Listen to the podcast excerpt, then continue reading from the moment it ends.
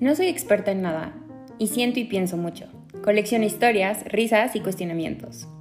Dosis de fortuna es donde sano, siento y crezco. Cada semana, con los pies en la tierra, la mente en las estrellas, el corazón en las manos y el alma en el fuego.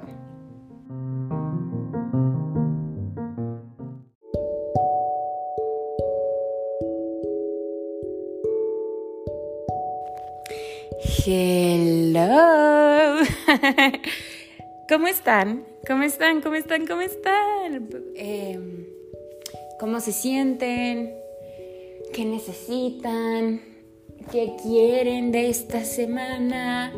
Yo soy Fortuna, la creadora de este podcast que estás escuchando, Dosis de Fortuna, un espacio para sentir, para sanar es un espacio de acompañamiento, que es algo que varios de ustedes que me oyen y me siguen en redes me dicen, que, mi voz, mis experiencias les acompañan en las suyas, lo cual creo que es hermoso. Ya saben que yo pienso mucho, siento mucho, eh, cuestiono mucho. Y esta semana yo no iba a hacer una introducción al episodio, porque creo que el episodio explica bastante lo que estoy sintiendo esta semana, pero dije no, tengo que mantener mi costumbre de leerles un poema antes de empezar con el episodio, de contarles un poco lo que siento.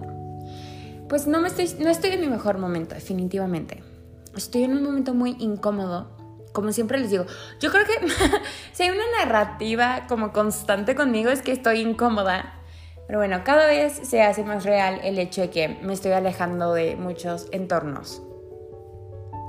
Y es doloroso porque son entornos que uno piensa que son para siempre y pues de un día para otro ya no lo son.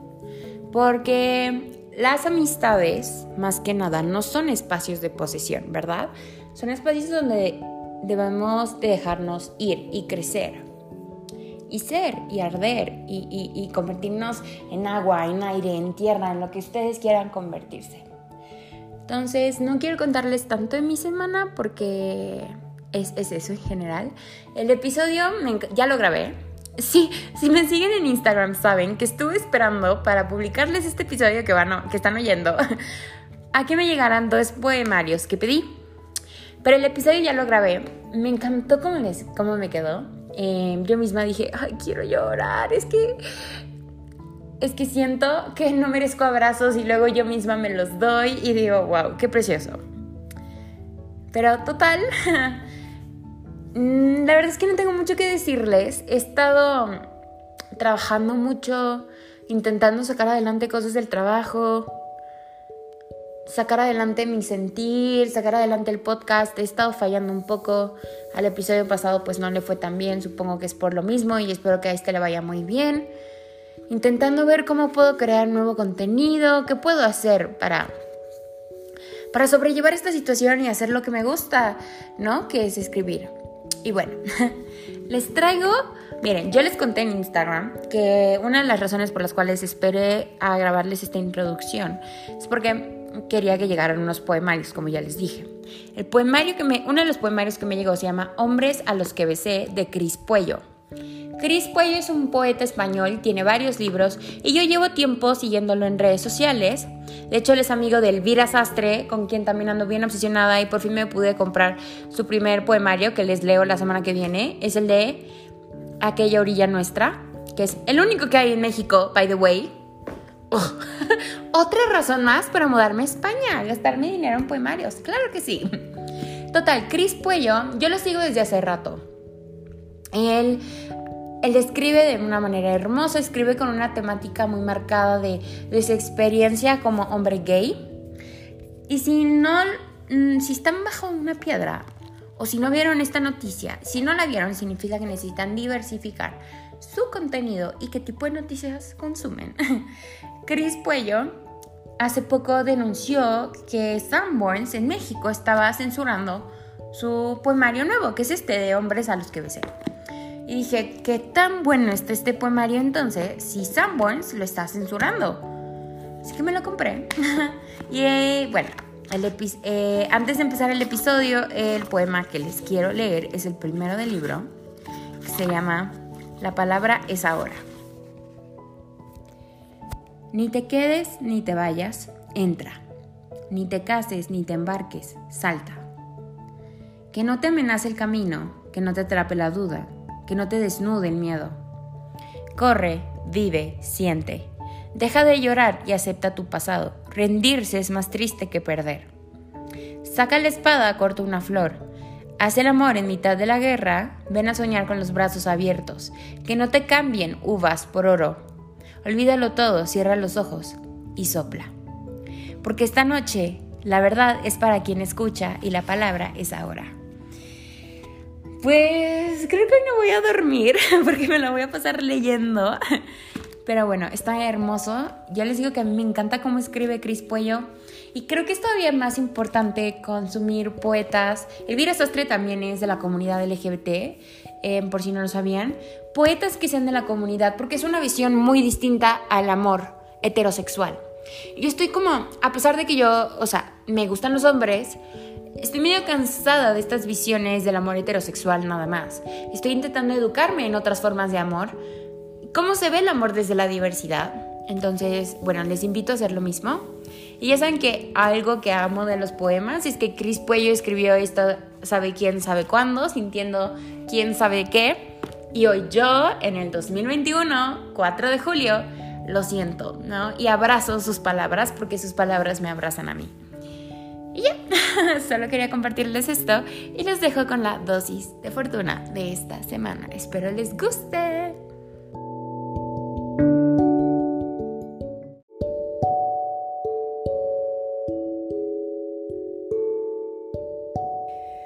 Mi entrega de título fue el viernes. Y quiero compartirles la verdadera razón por la que no fui. Yo tengo una narrativa muy marcada de que eventos como graduaciones, tanto la ceremonia como la fiesta, no son para mí. Ya les he explicado en varios episodios que, yo no voy a esas cosas. Pero la realidad es que sí me hubiese gustado ir a la entrega de título. Brillar con un traje increíble, arreglarme, creerme todita la fantasía de que soy la gran cosa. Pero la razón real del por qué no fui pesar de que le dije a mucha gente que tenía trabajo, le dije a mis papás que yo simplemente ahorita no quería ir a eso porque era perder un día entero de vacaciones que poder usar después. Pero no fui por pena ajena, porque me siento como un fracaso. Porque todo este tiempo, esos cuatro años de carrera, yo solo tenía un trabajo, ser la mejor, y no lo fui. Mis papás cumplieron su lado del compromiso, me ayudaron a tener educación de primera clase. Hicieron un montón de esfuerzos por mí y yo, a pesar de que esto no es cierto, porque yo, o sea, mis papás me han dicho muchas veces que están orgullosos de mí, yo siento que yo no cumplí mi lado del trato. No fui el mejor promedio, no hice grandes cosas en mi universidad, no saqué mención honorífica, ni siquiera tuve grandes viajes o grandes amores o grandes historias que contar. Es una de las razones por las cuales yo todo el tiempo intento como dejar a un lado y quemar la persona que fui en la universidad. Y aún así el viernes en la mañana me conecté a la transmisión de la ceremonia. Y en la transmisión, cuando pasaban tu nombre, abajo ponían licenciada en Relaciones Internacionales, experiencia internacional en X, mención honorífica, mejor premio de la carrera, diploma de X. Y el mío solo decía Fortuna Osorio, licenciada en Relaciones Internacionales. Y me sentí vacía, muy vacía. Me dio tanta pena que, quité la transmisión, casi me pongo a llorar en el trabajo, me puse a ser sobreproductiva para poder olvidar el sentimiento que tenía. He estado leyendo Untamed de Glennon Doyle. Untamed, no sé cómo, creo que en español literalmente se llama Indomable. Glennon Doyle es conferencista, ella hace estos libros como de autoayuda, pero no es tu típico Paulo Coelho, el alquimista, es, es... Leanlo. Lean tanto Untamed como Love Warrior porque Glennon Doyle es una joya y es muy especial. Y es de esos libros que son tan buenos y, tienen tantas quotes, tantas cosas, tantos aprendizajes, que tienes que leerlo lento y irlo sobrellevando. Hay una parte del libro, creo que es el capítulo, parte 1, capítulo 3, en donde Glennon cuenta cómo conoció a su actual esposa Abby Wambach. Abby, también por si no lo sabían, es una estrella del fútbol eh, estadounidense. Ella es campeona olímpica, campeona del mundo con el US Women Team y es increíblemente guapa. O sea, las dos se ven muy guapas juntas. Wow. Pero bueno. Em, y bueno, y en este capítulo ella reflexiona sobre su pasado. Y en una parte nos transporta a su homecoming. Ya saben que en las high schools de Estados Unidos es como un hito existencial el tema del homecoming, ser elegida homecoming queen, es, implica ciertas cosas en la cultura americana y nos cuenta que ella ganó su homecoming y que se sintió dorada. De hecho lo dice, I was golden. Luego ella, eh, hay una parte donde ella está hablando como, creo que fue en la primera cita que tuvo con Abby, justo después de conocerse, donde estaban siendo honestas y Glennon cuenta en el libro que ella simplemente contó el hecho de que ella mintió cuando fueron las elecciones de la Homecoming Queen. Y que de hecho me da mucha risa porque en el libro ella lo pone, I committed voter fraud. ¿No? Ella cometió fraude electoral para ser elegida. Y esta parte del libro la tengo súper grabada. Mi mente directamente se fue al ¿qué significa ser dorada? O sea, ¿a qué se refiere Glennon? ¿Y por qué esta idea del ser dorado dejó como... Me dejó una chispita en la mente, o sea, como ¿qué es esto? ¿Qué, ¿Qué, significa esto? ¿Por qué me identifico con esto si no sé qué es? O sea, ¿qué sucede? ¿Qué onda con esta idea del ser dorado? Y me metí a Google y fue como un balde de agua existencial. El ser dorada implica ser esa persona a la que todo el mundo ve y dice, wow, éxito, dinero, poder. Y en inglés es conocida como esta lógica del Golden Child. Esta persona encaminada al éxito, a la fama, a grandes cosas que uno sabe desde pequeño, ¿no? Como tú desde chiquito vas a hacer grandes cosas en la vida. Y al leer todo esto mi mente hizo clic. Fue como claro, esto es lo que yo he estado sintiendo. Y fue como, claro, yo dejé de ser la niña dorada. Y aquí fue donde dije, ok, ok, ok, ok, ok, ok. Este tiene que ser el episodio de la semana. Antes de empezar con el resto de, las cosas que yo escribí y planeé para este episodio, creo que es muy... Hablamos mucho de liberarnos de expectativas ajenas. Y hablamos mucho de que el éxito se ve distinto en todo el mundo. Pero cuando eres, creo que no hablamos mucho del hecho de que cuando eres una persona a la que toda la vida le inculcan cierto destino, y no lo cumples y te das cuenta que es mucho más difícil de lo que pensabas porque vivimos en un sistema jerárquico, de que necesitas dinero para absolutamente todo, de que la competencia es muy dura, las oportunidades son escasas. No es tan fácil cumplir con ese destino y crearte un destino nuevo es todavía menos fácil. Entonces, comencemos por el tema de la niña dorada, mi experiencia personal. Mis papás criaron a una persona ambiciosa, estratégica, o sea, mucha gente diría que soy maquiavélica. Especialmente, muchas de las personas con las que estudié dirían que soy maquiavélica. Ellos no tienen la mejor imagen de mí, pero bueno, eso es algo que estoy trabajando en terapia. Y desde pequeña yo he sido la hija encaminada a grandes cosas.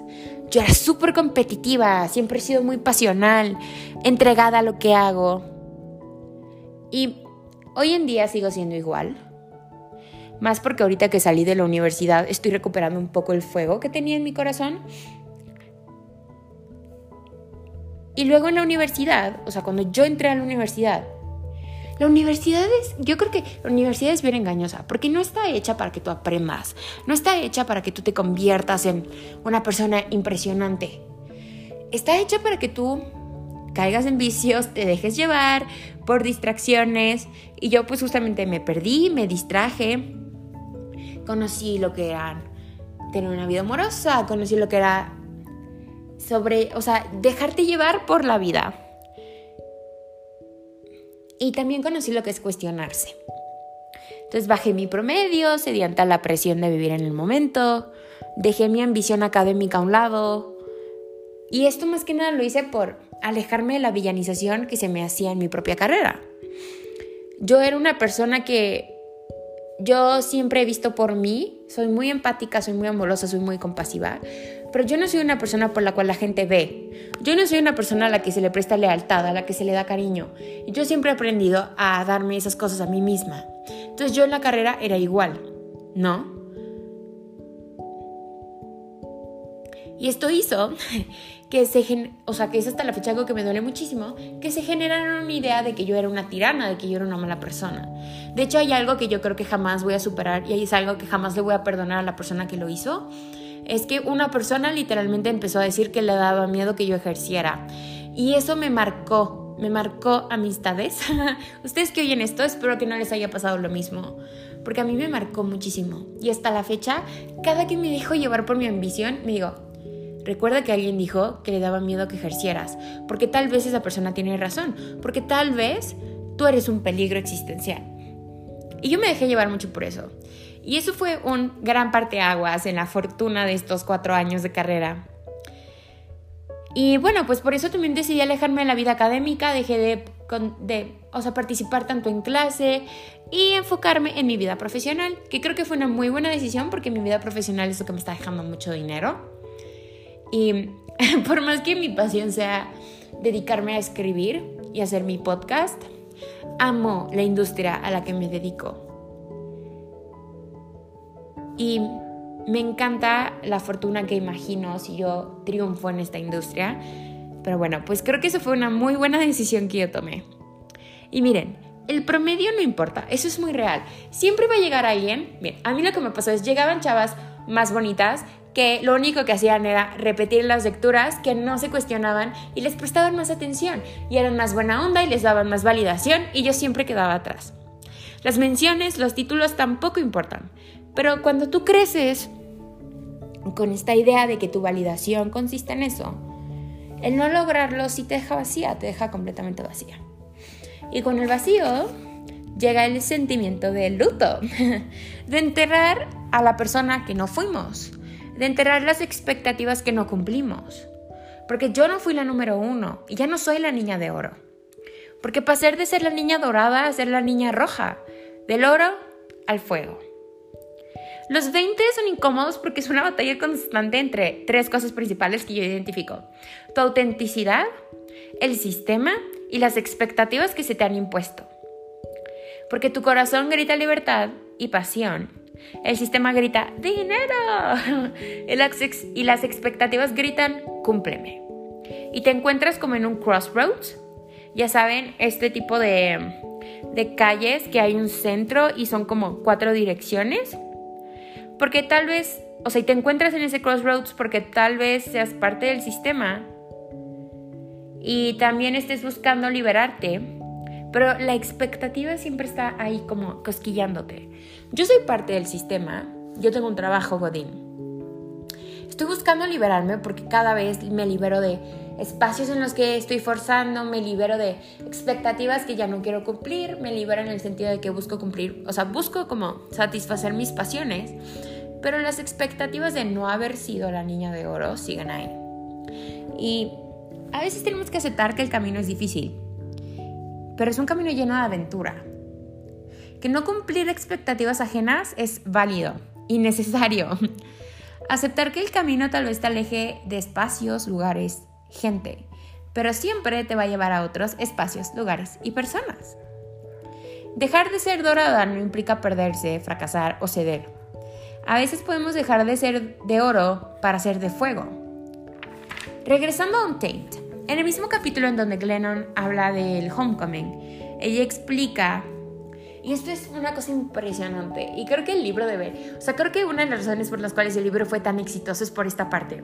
Ella explica lo que sintió al ver a su esposa actual por primera vez. Entonces, Glennon estaba en una etapa de su vida donde se estaba divorciando de su esposo. Ella cuenta que estaba perdida, su esposo le estaba engañando, luchaba contra su cuerpo, eh, luchaba contra adicciones, ya no sabía qué hacer con su carrera, luchaba contra la sociedad porque era una mujer divorciada como con tres hijos, creo que tiene. Y ella cuenta que al ver a Abby sintió su cuerpo arder, como un leopardo saliendo de una jaula. O sea que ella recuperó su instinto y su instinto era ser indomable, como el de todos. Porque al inicio del libro ella habla como de una vez que ella llevó a sus hijos a ver a un zoológico y ella vio a los leopardos. Entonces ella se quedó muy impresionada con cómo los leopardos se liberan cuando los le abren su jaula. Y ella dice, ¿qué tal que todos somos leopardos? Indomables, pero nos domaron a través de una serie de constructos. O sea, de verdad lean el libro porque es una cosa impresionante. Entonces, regresando a lo que ella cuenta de cuando se enamoró de Abby, ella dice que ver a Abby fue como que su cuerpo estaba ardiendo, que su corazón estaba ardiendo, porque aparte imagínense, ella era una mujer que toda la vida pensó que era heterosexual y se estaba enamorando de una mujer y una mujer le estaba generando tantas cosas a las que ella no estaba acostumbrada y este sentimiento de que te liberas. Y todos decimos liberarnos de diferente forma. No siempre tenemos que liberarnos al enamorarnos de alguien más nos liberamos a través de una pasión de un de un vicio por ejemplo no como el ser humano es muy complejo. Pero si lo que conocíamos era ser dorados, era cumplir expectativas ajenas, vivir por los demás, y ya sabemos que eso no lo pudimos hacer, ese momento puede ser nuestro punto de ebullición. Porque ella también justo en este momento ella dice, ¿qué tal que somos fuego abrazados por piel? Y solo estamos esperando aquel momento en donde empiece nuestro punto de ebullición y podamos arder. Pues ¿qué pasa? Que este momento en el que estamos muchos de nosotros, porque sé que ustedes que me oyen están en una etapa muy muy parecida a la mía, donde no cumplimos con ciertas expectativas, pero tenemos un mundo nuevo de oportunidades, de momentos, de experiencias. ¿Qué tal que este es nuestro punto de ebullición? ¿Qué tal que tenemos que arder? ¿Qué tal que tenemos que prendernos en fuego? Porque yo no tuve grandes amores, viajes, no hice grandes cosas, no saqué menciones o promedios. Pero si hay algo de lo que estoy muy orgullosa que sí hice, es que me prendí en fuego. Ardí. Y a pesar de todo, fui leal a mí misma y a mi esencia. Porque el fuego derrita el oro y la fortuna dorada será un recuerdo. La fortuna de oro siempre va a estar ahí, pero ya no soy ella. Y la actual, la fortuna de hoy, arde, se transforma y quema. Si dejaron de ser dorados, sepan que no es una sentencia, que es un punto de ebullición, que somos leopardos siendo liberados. Espero que les haya gustado este episodio. Me siento, miren, a mí me cuesta mucho trabajo sentarme a escribir los episodios porque algo que creo que mucha gente no entiende con dosis de fortuna es que yo me confronto a mí misma cada que les cuento cosas.